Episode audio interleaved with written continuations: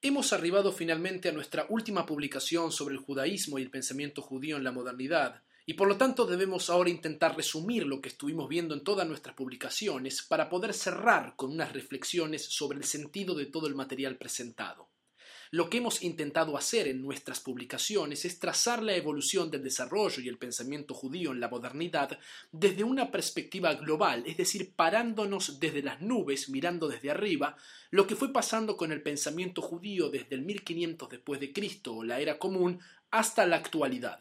Moviéndonos en periodos de 100 años, pudimos ver los cambios que afectaron la manera de pensar de los judíos hasta el día de hoy y dejamos en claro las diferencias significativas entre los judíos medievales y los judíos modernos. Al hacer esto pudimos cubrir un territorio bastante amplio con muchos temas muy profundos, muchos pensadores con miradas diferentes sobre el significado de lo judío, y así todo debo confesarles que lo hemos hecho en forma superficial, ya que cada uno de los pensadores que presentamos podrían haber recibido varias publicaciones más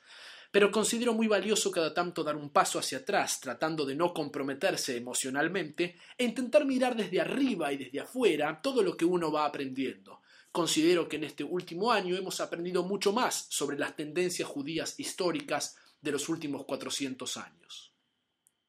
Si lo recuerdan, nuestro punto de partida para entender lo que hoy llamamos modernidad temprana, es decir, los comienzos de la modernidad, fue el año 1492, cuando miles de judíos son expulsados de España, en donde habían creado una importantísima cultura sefaradí, viviendo allí por varios años. Muchos de estos judíos que son expulsados de España llegan a Italia y se instalan especialmente en Venecia, transformando la sociedad veneciana de unos cientos de judíos a unos miles que se concentran en un solo punto geográfico en un periodo muy corto de tiempo.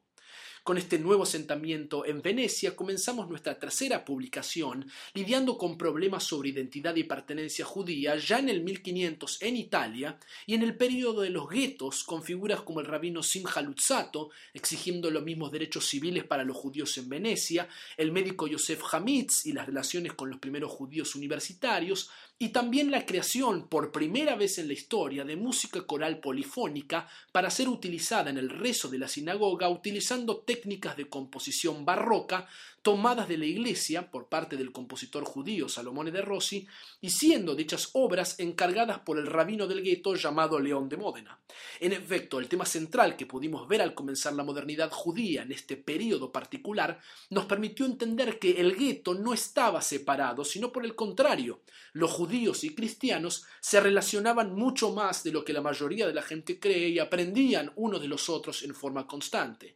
Esto dejó en claro que temas como la integración, la asimilación, la ciudadanía, la educación secular y el compartir diversas experiencias estéticas, entre tantas otras cosas, comenzó en el 1500 aproximadamente y enfrentó a los judíos con una situación en la cual comenzaron a replantearse nuevamente lo que era ser judíos mucho antes del siglo XIX.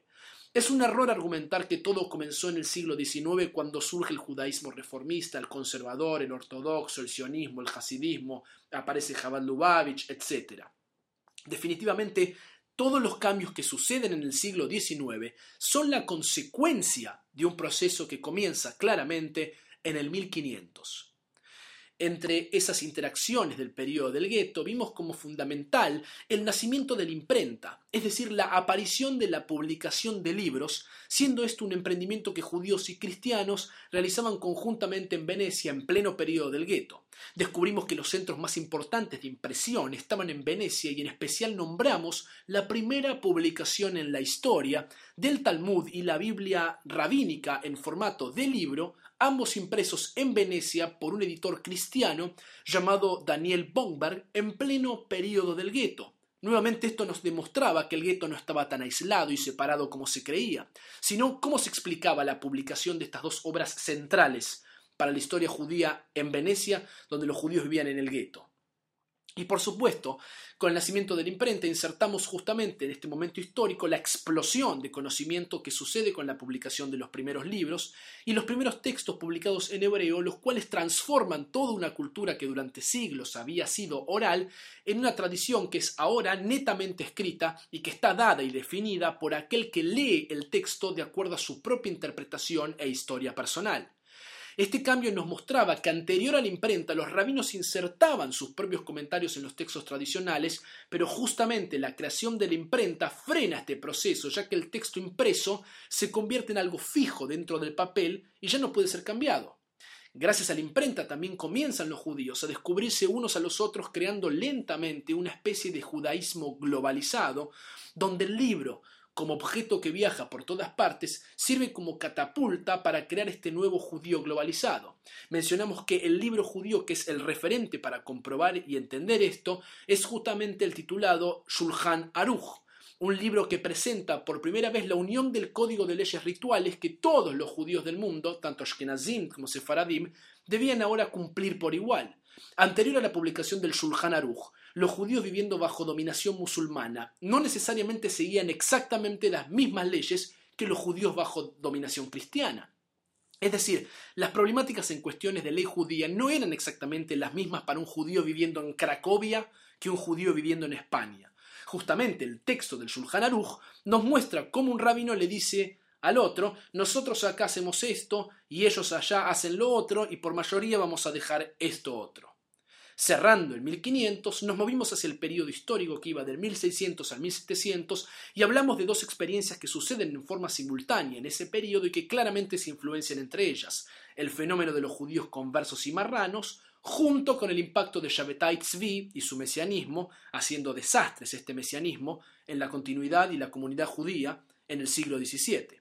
Junto con el impacto del mesianismo y los conversos, presentamos también en el siglo XVII al destacado filósofo judío Baruch Spinoza, quien promueve sus ideales durante el mismo periodo con la publicación en 1670 de su libro El Tratado Teológico Político, poniendo por primera vez a prueba a la tradición judía frente a una crítica racional moderna que desarticula la particularidad judía a través de una relectura de los textos tradicionales. Claramente, Shabbatai Tzvi y Spinoza argumentan, atacan y esencialmente intentan destruir y desarmar los dogmas y la tradición en general y la judía en particular.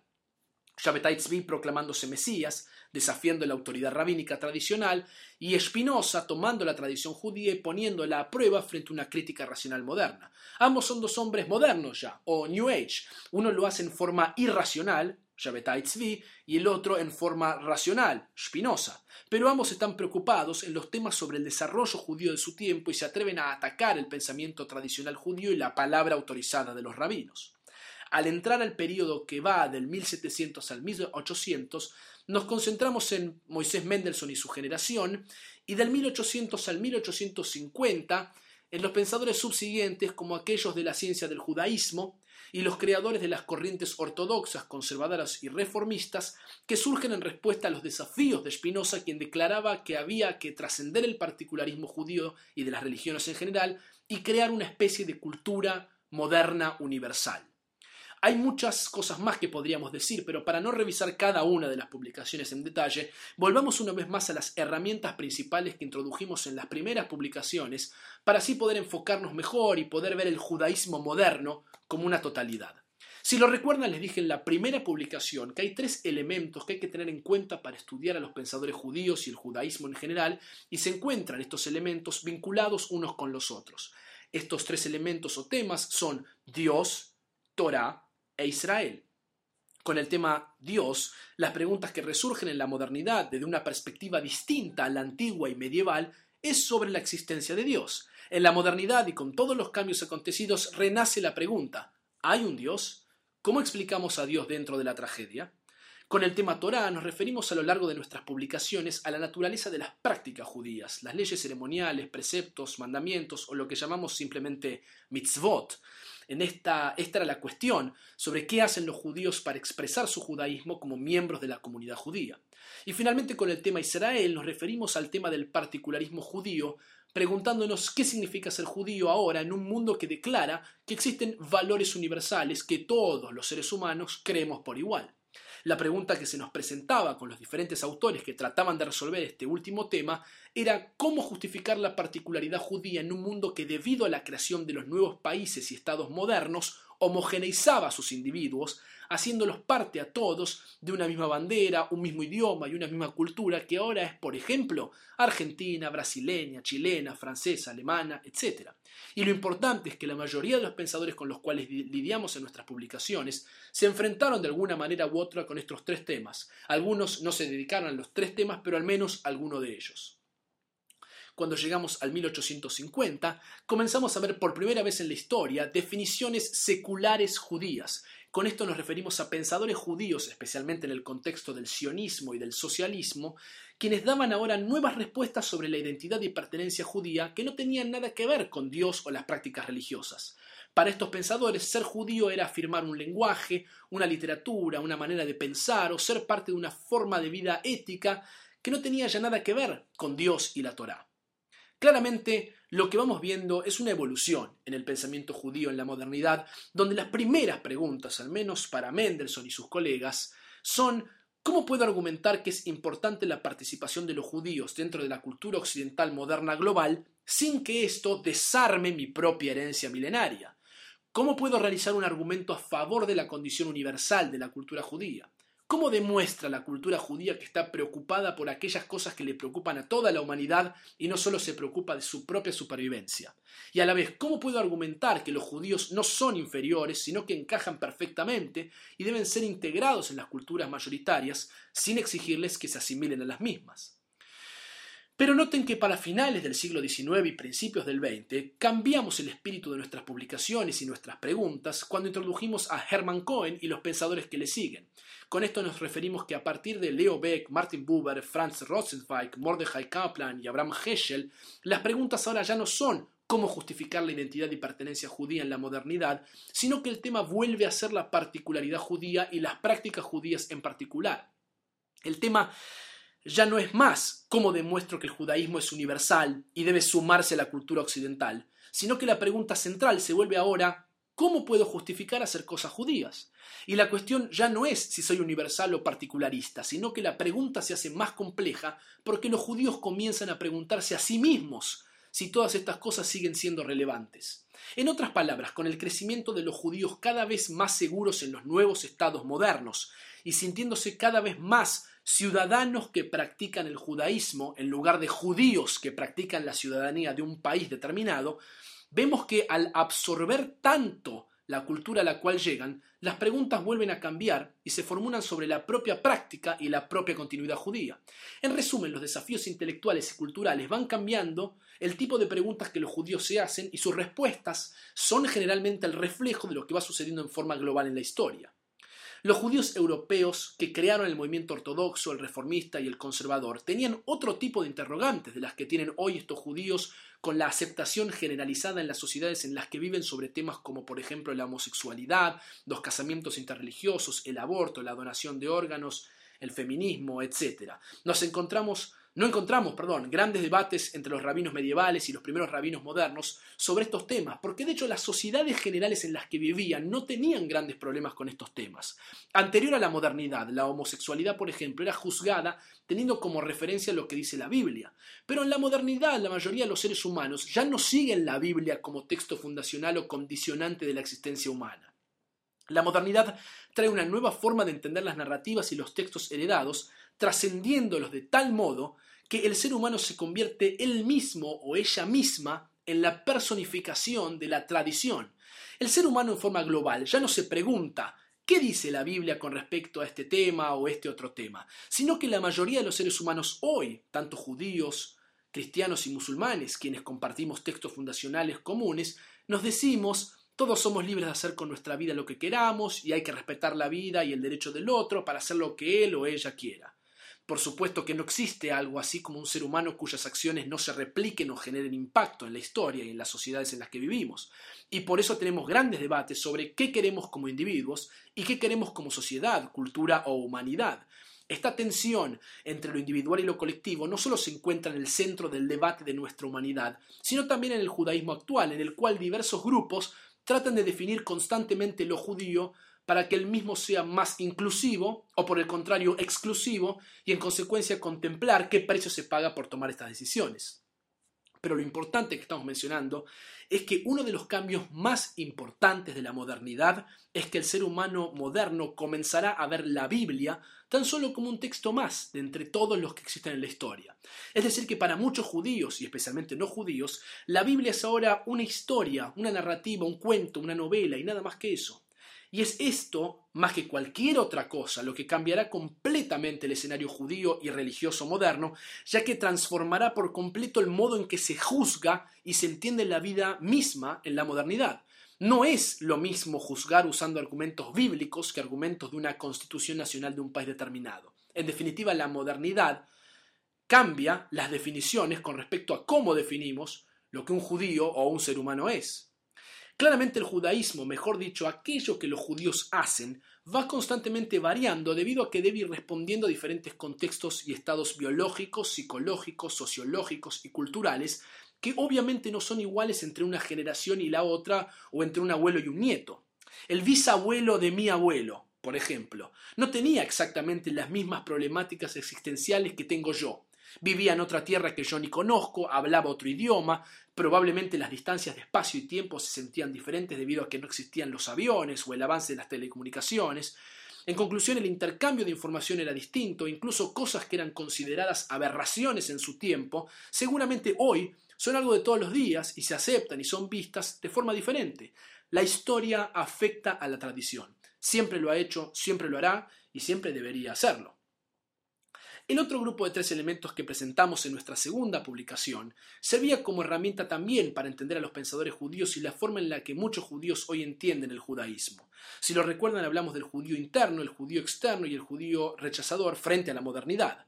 Estas tres categorías son realmente apropiadas para definir al menos todos los pensadores con quienes lidiamos en nuestras publicaciones. Muy pocos de los que presentamos fueron externos. Spinoza es el judío externo por excelencia, hablamos de Marx, podríamos habernos dedicado una publicación a Freud y su judaísmo, aunque no lo hicimos, pero mencionamos su nombre como otro de los judíos externos, quienes creían, todos ellos, que para ser parte de este nuevo mundo moderno, los judíos debían trascender sus particularidades judías. Definitivamente la mayoría de los que hablamos fueron judíos internos. Eso significa que la mayoría de los pensadores con los que lidiamos sintieron la necesidad de preservar el judaísmo de alguna forma u otra y necesitaron responderle a Spinoza y su asalto sobre la viabilidad del judaísmo en el nuevo escenario histórico. La pregunta central de Spinoza, que de hecho sigue siendo la pregunta central del judaísmo en la actualidad, que aún no hemos podido responder en forma absoluta y seguimos arrastrando desde hace 400 años, es ¿Puedo ser un ser moderno y al mismo tiempo un judío tradicional? Si por moderno definimos lo secular, capitalista, racional, universal, globalizado, y entendemos que nuestras acciones se encuentran definidas mucho más ahora por las leyes de los nuevos estados-nación, sus instituciones y las constituciones de los países modernos, tal cual los conocemos en la actualidad, se nos impone la pregunta, ¿es el judaísmo compatible con estos ideales de la modernidad o al revés? Podemos preguntarnos, ¿son los ideales de la modernidad compatibles con el judaísmo tradicional, el judaísmo medieval, el judaísmo anterior a la modernidad? Por ejemplo, cuando lidiamos en nuestra publicación anterior sobre el feminismo dentro del judaísmo, surgió la pregunta sobre ¿puede una mujer judía reclamar los mismos derechos que un hombre en la modernidad en todos los aspectos de la vida menos en su judaísmo? ¿Puede una mujer ser profesional, convertirse en líder de una comunidad, estudiar realmente lo que quiera, decidir de quién divorciarse y hacer todas estas cosas en todos los aspectos de la vida secular moderna, menos en su judaísmo? Por supuesto que estamos hablando en el, caso de ser una mujer judía ortodoxa, para la cual la mayoría de estas cosas no están permitidas. La mujer judía dentro de un contexto ortodoxo no puede estudiar lo que quiera, ya que hay límites para eso, ni tampoco puede divorciarse, puesto que es el hombre el que entrega el divorcio a la mujer. No hay una igualdad de género ante la ley judía en la ortodoxia, ya que si aquellos que pueden tomar decisiones legales en el judaísmo ortodoxo son los rabinos y las corrientes ortodoxas estipulan que las mujeres no pueden ser rabinas, entonces lo que habíamos visto en la publicación anterior es que los hombres son los que definen qué es lo que ellas deben hacer. Tal vez históricamente las mujeres aceptaban esto como algo dado, pero en los últimos años el feminismo moderno en la ortodoxia ha comenzado a darse cuenta de esto y reclamar que las mujeres sean consideradas dentro de la tradición como iguales frente a Dios y la ley. Por lo tanto, se impone la pregunta sobre ¿son los ideales de la modernidad, tales como el feminismo, compatibles con el judaísmo tradicional? Y al querer responder esta pregunta central sobre si es posible ser moderno y ser un judío tradicional, los judíos tuvieron que reconstruir, utilizando el término asociado con Kaplan y el judaísmo reconstruccionista, lo que significaba ser judío, o reformar, utilizando el término asociado con Geiger y el judaísmo reformista, o simplemente repensar la naturaleza de la vida judía de tal modo que pueda encajar con los ideales de su tiempo, ya sea que estos ideales reflejen una tendencia hegeliana, del filósofo Hegel, o existencialista, de acuerdo al espíritu de la época, de los pensadores e ideales de cada era. Vimos, por ejemplo, cómo el judaísmo neortodoxo parece estar influenciado por el pensamiento de Hegel y cómo otros pensadores judíos también van variando su pensamiento sobre el judaísmo de acuerdo a los que otros intelectuales de su tiempo y sus alrededores también escriben y piensan. Todos estos debates fueron dando lugar al nacimiento no de un judaísmo, sino de judaísmos, en los cuales o en el cual se llega a una situación en la que parecería hoy que hay tantas maneras de ser judío como judíos hay. Y con esto nos referimos a una situación en la cual cada individuo declara ahora que es judío a su manera o según la manera en que él o ella lo entiende, trascendiendo la Biblia y la ley, que ya no tiene la fuerza que tenía hasta la modernidad.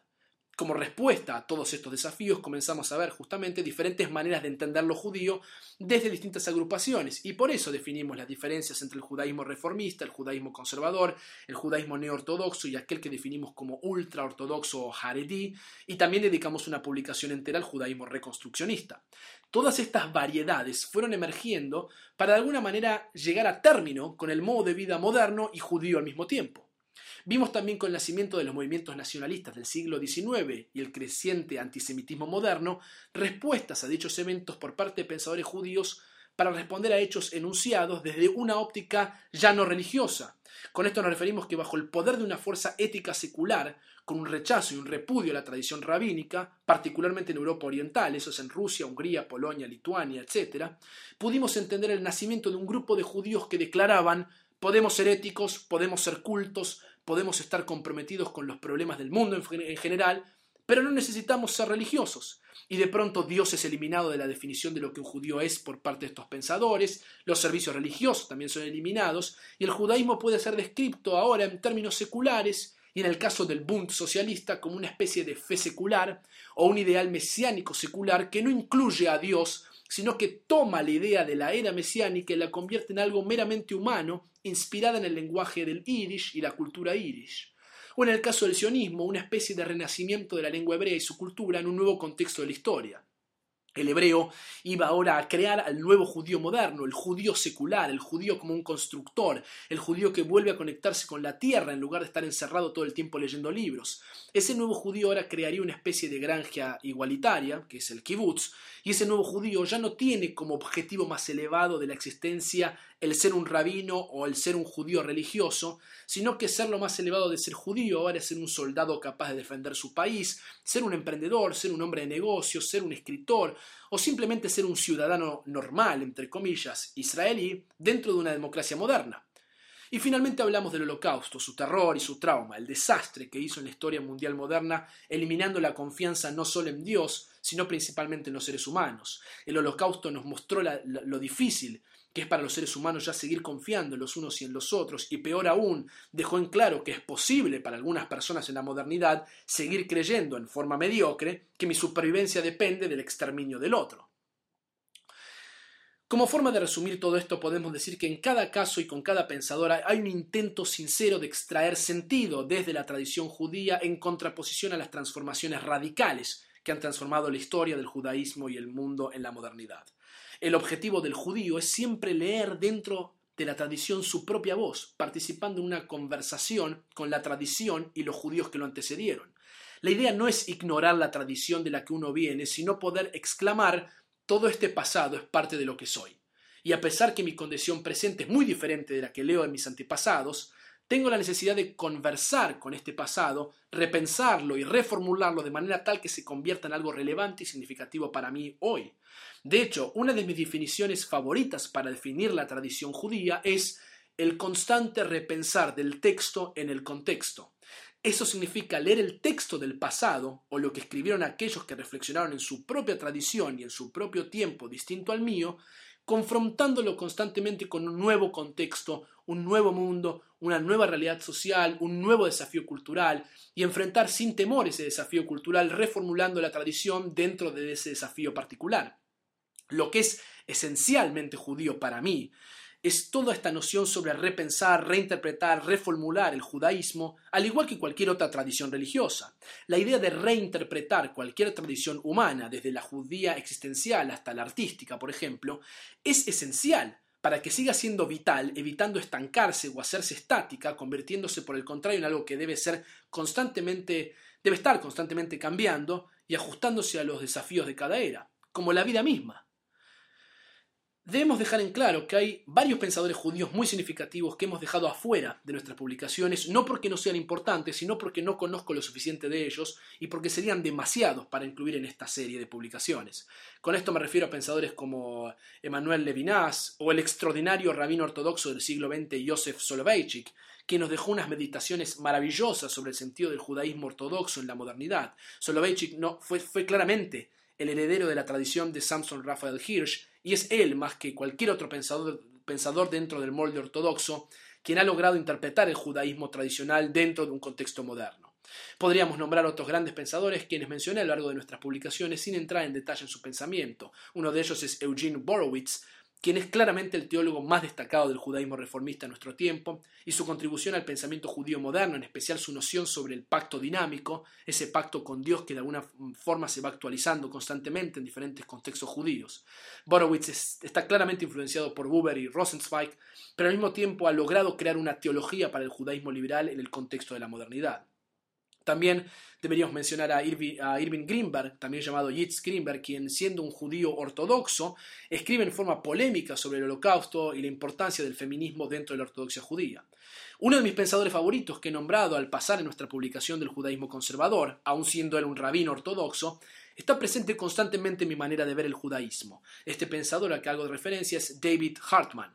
Hartman no es solo un excelente rabino y filósofo que ha escrito varios libros sobre cómo entender a Maimónides y su pensamiento en el contexto de la modernidad, sino que Hartman es también un constructor de instituciones. De hecho, Hartman comenzó su carrera siendo un rabino muy exitoso en una comunidad ortodoxa en Canadá e hizo aliyah, es decir, se fue a vivir a Israel, y ahí fundó el Hartman Institute, que ha logrado en forma exitosa unir en debate distintas clases de judíos que generalmente no hablan entre ellos. Con eso nos referimos a diálogos entre judíos seculares israelíes con judíos ortodoxos o judíos ortodoxos con judíos reformistas e incluso juntar para dialogar a judíos con árabes y cristianos. Con estos encuentros Hartman ha logrado poner en una misma mesa diferentes tradiciones para que conozcan unas sobre las otras y puedan intentar dialogar encontrando lo común en las diferencias particulares de cada grupo. Definitivamente toda la labor de Hartman y del Instituto del Harman Institute ha contribuido con las nociones sobre la tolerancia religiosa y el diálogo aún en el desacuerdo.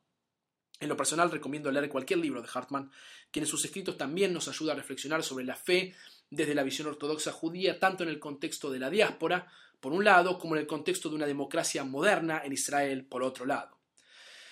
Deberíamos mencionar que hasta hace muy poco eh, la mayoría de la teología judía que hemos explorado en nuestras publicaciones provenía de Europa, en especial de Alemania, donde nacen las, diferentes corrientes como el reformismo, el ortodoxo y el conservadurismo, que aún continúan hasta la actualidad, junto a los discípulos de Hermann Cohen, Leo Beck, Buber, Rosenzweig, Kaplan y Heschel. Pero en los últimos años la teología judía se ha hecho más central en Estados Unidos y aún más interesante en Israel. Hay tantos pensadores que podríamos pasarnos horas hablando de cada uno de ellos, pero simplemente quiero dejar en claro que los judíos israelíes han también reflexionado profundamente en la naturaleza de su propio judaísmo. Como todos ustedes saben, la cultura judía en Israel está muy polarizada entre un grupo muy fuerte dentro de la ortodoxia por un lado y por otro lado un grupo igual de fuerte con ideales seculares. Pero dentro de esas posiciones polarizadas hay por supuesto términos medios que no son tan fáciles de identificar y definir como los extremos, pero sabemos que están ahí. Lo que ha crecido entre los intelectuales judíos israelíes no está tan relacionado con la escritura teológica, sino con el género literario, es decir, novelas y poesías en hebreo, que son los géneros que se han convertido en el vehículo para expresar pensamientos teológicos y existenciales. Por lo tanto, no es que en Israel y los israelíes no se cuestionan su propia identidad y pertenencia a la modernidad, sino que estas cuestiones están presentes ahí, pero también hay que, uno tiene que explorarlas en un tipo de literatura y expresión artística que es diferente al de los textos sistemáticos sobre teología y filosofía que hemos explorado en nuestras publicaciones. Un tema que también ha surgido como debate muy polémico en los últimos años tiene que ver con el concepto de unidad dentro del pueblo judío. Los judíos en la actualidad están extremadamente separados, habiendo demasiados judaísmos con tantas ideologías diferentes que separan a los judíos israelíes de los judíos del resto del mundo y por supuesto diferencias abismales entre la más extrema ortodoxia en contra de la más extrema reforma judía. Todo esto nos lleva a las preguntas con las que abrimos nuestra serie de publicaciones sobre ¿Cómo puede uno realmente hablar sobre la existencia de una comunidad judía? ¿Cómo puede uno hablar de los judíos como un grupo que piensa en su totalidad en forma igualitaria? ¿Es esta disparidad judía algo que nos enriquece en las múltiples lecturas judías o nos perjudica? ¿Deberíamos todos los judíos pensar exactamente del mismo modo? ¿No es tal vez una riqueza que en la mayoría de las sociedades no se tolere al que piensa distinto y en una minoría como la judía sí se lo hace? ¿Se respeta realmente al que piensa distinto dentro del judaísmo? ¿O acaso deberíamos limitar nuestra subjetividad y hacer que todos los judíos piensen y hagan exactamente lo mismo? ¿Es beneficioso o no el pluralismo en el judaísmo? Algunos escritores más recientes han escrito libros reflexionando sobre el judaísmo en lo que se conoce una era ya postmoderna. No voy a intentar definir en esta última publicación lo que es el postmodernismo y menos el judaísmo postmoderno, si es que realmente existe algo así aún, pero en definitiva hemos entrado en un periodo de la historia judía que para algunos judíos significa entender lo judío desde una era post-holocausto y una era marcada por los metalenguajes, eso es haber alcanzado la conciencia de que el modo que pensamos es a través de ideas y palabras y que si logramos desarmar esas ideas podemos hasta desarmar el significado de la palabra judío. Pero el fenómeno post también significa esta idea sobre el postmodernismo judío como el judaísmo ya siendo algo intrínsecamente ligado al concepto de ciudadano en un Estado moderno, la problemática árabe-israelí trayendo nuevas interrogantes sobre qué deben creer los judíos o qué deben aspirar o cuáles son, las, cuáles son los temas centrales y existenciales de su propia existencia como judíos en el mundo actual. En consecuencia, unidad y diversidad ha sido un tema central de los últimos años y la espiritualidad judía ha pasado a un segundo plano en la era postmoderna. O también las cuestiones sobre qué es o significa el sionismo en las condiciones presentes. ¿Podríamos también hablar de una era post-sionismo en la cual el sionismo mismo ha cambiado y ha transformado los ideales primigenios que le dieron origen? Es decir, los judíos sionistas hoy siguen teniendo los mismos ideales que Herzl. Muchos autores recientes han sugerido debatir cuál es la naturaleza de lo que el sionismo significa hoy y si esta palabra aún captura el sentido de lo que significa ser un judío israelí en el siglo XXI. También hemos dedicado toda nuestra publicación anterior sobre el rol del feminismo dentro del, judaísmo y las preguntas que éste nos enfrenta.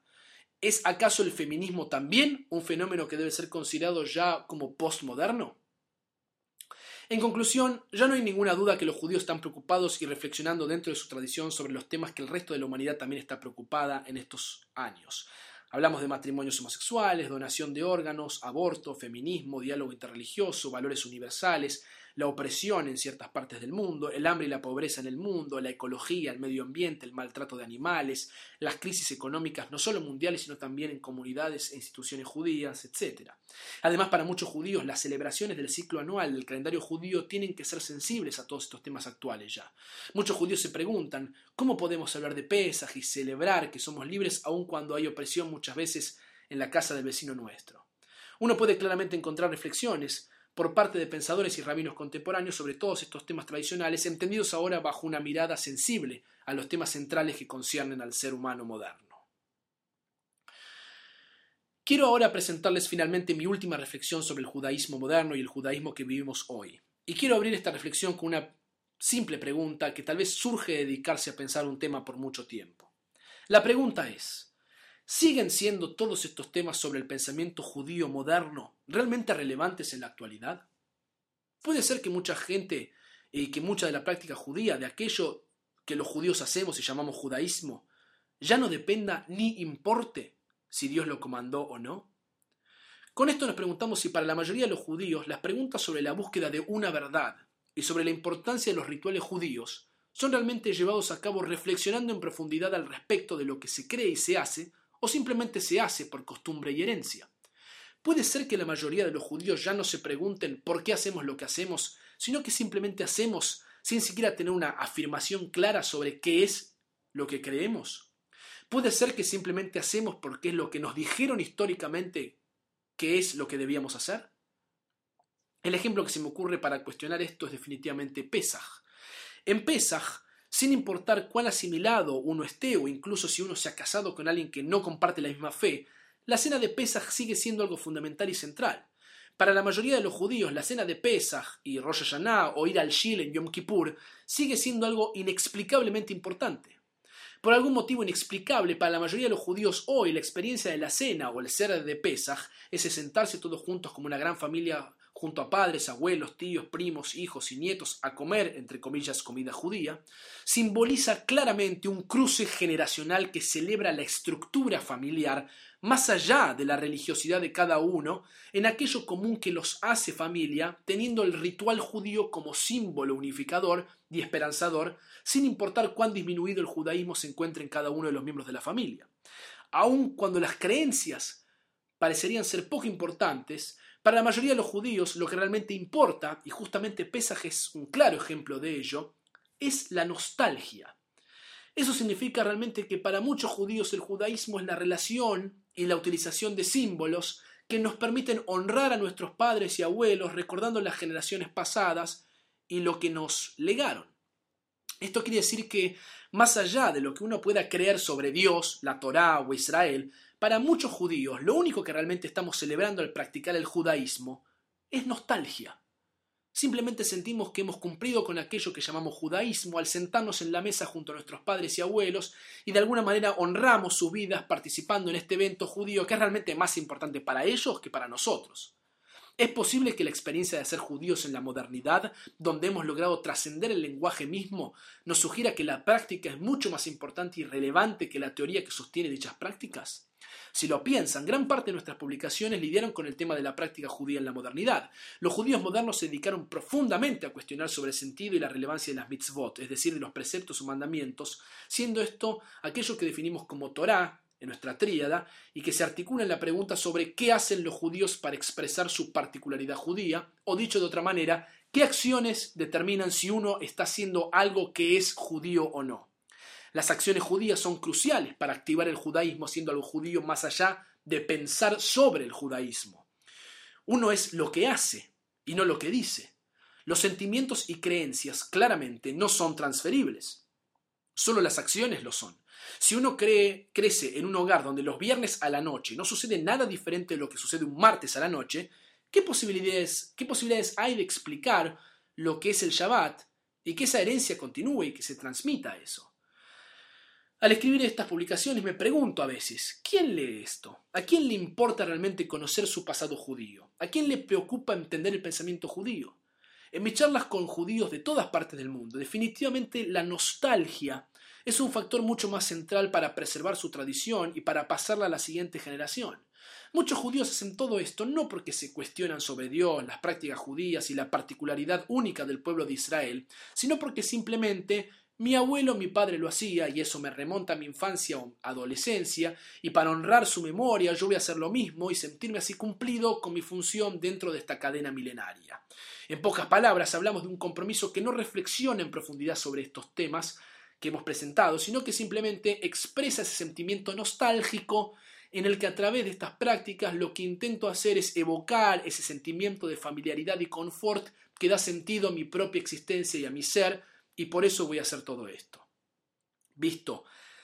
de este modo, podemos decir que el pensamiento judío es en realidad algo practicado por muy pocos judíos en la modernidad, que hacemos estas cosas por nosotros mismos, nos hablamos a nosotros mismos y realmente somos irrelevantes para la comunidad judía en general. Muchas veces me pregunto, como se preguntaba a Yerushalmi, ¿qué significa estudiar la historia judía? ¿A quién le estoy escribiendo o narrando la historia? ¿Quién lee esta historia si no le interesa conocer realmente lo que pasó, sino lo que le gusta que le digan que sucedió? Por supuesto que esto que estoy haciendo es lo que la mayoría de nosotros hacemos con respecto a cualquier tipo de pensamiento intelectual o incluso de textos académicos de cualquier profesión, sean estos de historia, música, psicología, economía, etc. Cualquiera que elige una profesión, sea la que sea, descubre con el tiempo que es muy poca gente la que realmente le importa el academicismo o esos textos profundos y densos sobre lo que nos apasiona cada uno de nosotros. Y en definitiva los académicos terminan escribiendo generalmente para un número muy reducido de seguidores. Los textos profundos sobre arte, filosofía o psicoanálisis, por ejemplo, no son realmente leídos por un público masivo, sino por un par de fanáticos que les apasiona leer sobre un determinado tema. Pero llegando ya a esta última reflexión, y considerando que estas preguntas presentadas así representan un desafío enorme para cerrar todas las publicaciones, lo que quiero hacer ahora es polemizar en contra de esta postura que acabo de presentarles y darme y darles un final optimista. Uno puede argumentar que los intelectuales no son los únicos que piensan o se preocupan por el sentido de la vida y sus propias vidas, sus creencias y su forma de entender el mundo en el que viven. Yo ya no estoy seguro a esta altura de mi vida que solo los intelectuales piensan sobre el sentido de la vida, sus creencias o en particular los judíos sobre su judaísmo. Decir que solo los intelectuales se preocupan por estos temas es no tener en cuenta y desechar a la humanidad, sea que hablemos de judíos o de cualquier otra religión. Es mi esperanza, al haber escrito todo esto, creer que hay mucha más gente que piensa sobre todos estos temas que solo los profesores en las universidades y los rabinos metidos adentro de las comunidades. Uno también puede decir que la nostalgia no es más que un sentimiento pasajero. Este concepto lo aprendí de leer y estudiar con el rabino y académico Fernando Slagen. Es la nostalgia suficiente para sostener el compromiso de los judíos para transmitir el judaísmo a la siguiente generación? Si todo lo que hacemos como judíos es por nostalgia del pasado y lo que los otros judíos nos legaron, entonces debemos realmente aceptar que el judaísmo está en extinción. La nostalgia, como ustedes saben, no es transferible y se evapora con el tiempo. De una generación a la otra, la nostalgia va desapareciendo, puesto que nadie sabe qué sentía realmente el abuelo de su bisabuelo al practicar su judaísmo. Y si lo único que voy a hacer como judío es recordar el judaísmo del modo que lo entendían mis abuelos, el día que ellos mueran, lo único que voy a tener como judaísmo es la religión que ellos tenían, y no la mía propia dentro del judaísmo. Así cada generación va perdiendo cada vez más el contacto con el judaísmo anterior, y en ese camino lo que nos queda de judaísmo es casi la nada. Las creencias más firmes son el producto de las convicciones más firmes que están definidas por el autoconocimiento honesto y la autorreflexión sobre uno mismo y su herencia. Y lo que quiero sugerir para cerrar todo este ciclo es que las reflexiones que hemos hecho en todas nuestras publicaciones son profundas, son relevantes y hablan a las condiciones de todos los judíos y de hecho de todos los seres humanos. Todos estos pensamientos revelan los sentimientos y el coraje de los intelectuales judíos de los últimos 400 años confrontando el pasado en términos de su presente y proyectándolo hacia el futuro. Nos presentan el esfuerzo sincero de ofrecernos un sentido a la tradición, desafiándola de diversas maneras y al hacerlo ofreciéndonos un proceso en el corazón de la creatividad judía. El pensamiento judío moderno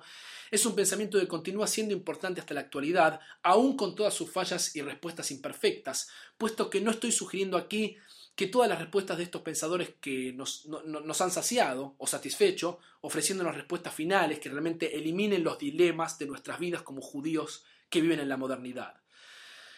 Tal vez debo ser de los pocos que en forma naive o ingenua todavía tienen un respeto enorme por los grandes líderes religiosos de todas las religiones. Y estoy convencido que la fe es importante y que el mundo sería mucho peor si no existiera la religión, que históricamente nos ha dado valores sobre ética y moral. Por supuesto que hay que aprender a separar la religión de ciertos religiosos y de ciertas instituciones religiosas que muchas veces en nombre no de Dios, sino de sus propios intereses e inseguridades, denigran el mensaje de Dios y asesinan al que no ve la religión como ellos. Como dijo Heschel, ¿qué es un ídolo? Cualquier Dios que es mío, pero no tuyo. Cualquier Dios que está preocupado por mí, pero no por vos.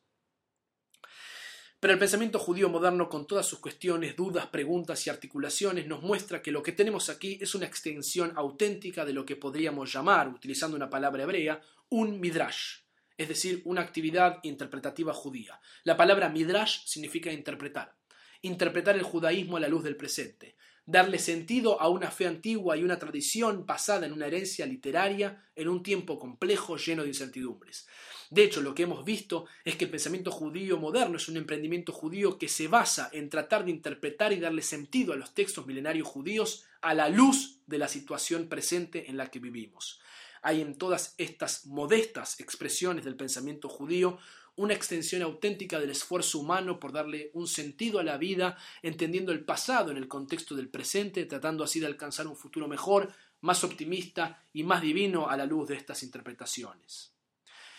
Queridos amigos, en el contexto de un mundo presente lleno de incertidumbres sociales, políticas, económicas, artísticas y religiosas, en un mundo que sufre cada día más polarizaciones culturales entre extremismos que no toleran al que es diferente u opina de otro modo, en una sociedad donde el desacuerdo es una mala palabra, la duda es una crisis existencial, y mi Dios ya no es tu Dios y por lo tanto debo eliminarte para poder yo vivir en paz conmigo mismo, el esfuerzo de todos estos pensadores y pensamientos que hemos compartido en este año explorando el judaísmo de los últimos 400 años no es un emprendimiento menor.